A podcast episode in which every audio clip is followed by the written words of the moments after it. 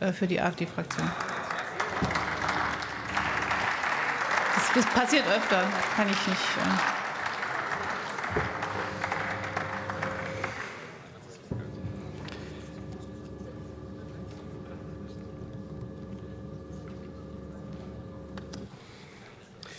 Frau Präsidentin, meine Damen und Herren! Vorsprung durch Technik, dieser berühmte Werbeslogan stand nicht nur für den jahrzehntelangen Erfolg eines Automobilherstellers. Dieser Leitgedanke war unser Wohlstandsgarant für Generationen. Doch dann kamen Joschka Fischer, Claudia Roth und der Fanclub von Greta Thunberg MINT-Professoren wurden ersetzt durch Genderforscher, Klimakleber und Gleichstellungsbeauftragte. Und mit ihnen kam eine Welle der Verbote, Bevormundung und staatlicher Gängelei. Innovation bringt enorme Chancen, aber eben auch Gefahren. Nicht alles, was technisch machbar ist, dient den Menschen im Guten. Den Vorsprung durch Technik nutzen auch autoritäre Regime.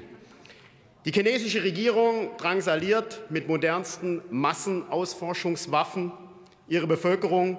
Bürger, die sich konform verhalten, werden belohnt. Fehlverhalten wird erbarmungslos bestraft. Aber auch der vorgeblich liberale Westen zeigt, dass Vorsicht meist besser als Nachsicht ist. Im Sommer 2021 haben Energiekonzerne in Texas per Fernzugriff auf die smarten Thermostate still und heimlich in allen privaten Haushalten die Zimmertemperatur manipuliert, um damit den Energieverbrauch der Klimaanlagen zu drosseln.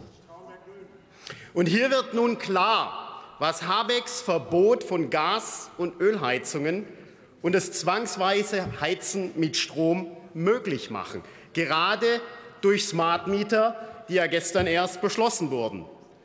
Ist gerade Nacht, Weht kein Wind, dann drosselt der Klimaminister den Strom in ihrem Wohnzimmer. Corona und Klimapolitik haben uns deutlich gemacht, welches Unrecht möglich wird, wenn interessengeleitete Wissenschaft, profitgierige Konzerne und übergriffige Politiker im Hinterzimmer regieren. Ich erinnere an die Einschränkungen unserer Grundrechte durch Isolation, Quarantäne, Kontaktbeschränkungen, Silvesterüberwachung Ausgangssperren, Besuchsverbot, Berufsverbot, Demonstrationsverbot, Testpflicht, Impfpflicht, Massenpflicht, Maskenpflicht, Bußgelder und Zugangsbeschränkungen zu Zeiten der angeblichen Corona-Pandemie. Und ja, Herr Lutschak, ich möchte mir nicht ausmalen, was mit den Möglichkeiten von Smart City in unserem Land zu diesem Zeitpunkt los gewesen wäre. Das Weltwirtschaftsforum Konzerne und auch die Smart City Charter der Bundesregierung beschreiben alle ein ähnliches Ziel. Eine Stadt, die elektronische Methoden und Sensoren verwendet, um Daten zu sammeln. Diese Daten kommen von Bürgern, Geräten, Gebäuden und Anlagen und dienen der Überwachung, Analyse und Kontrolle. Die Definition von smart ist klug, clever, elegant kann aber auch ausgefuchst, findenreich und listig bedeuten. Deshalb kommt es eben genau darauf an, wie wir Smart Cities entwickeln. Ausgerichtet am technisch Machbaren, also an den Bedürfnissen des Staates, so wie in China, oder an den Bedürfnissen der Menschen.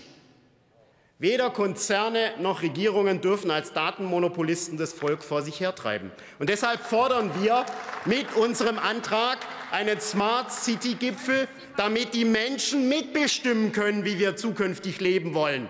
Wir brauchen eine breite gesellschaftliche Debatte, damit sichergestellt wird, dass die Freiheit und der Nutzen für die Bürger Vorrang haben und eben nicht der Wunsch, die Menschen besser zu kontrollieren.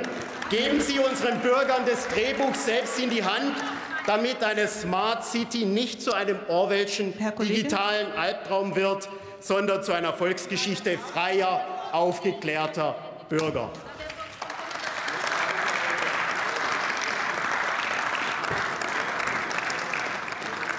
So, jetzt aber Claudia Müller für die Bundesregierung.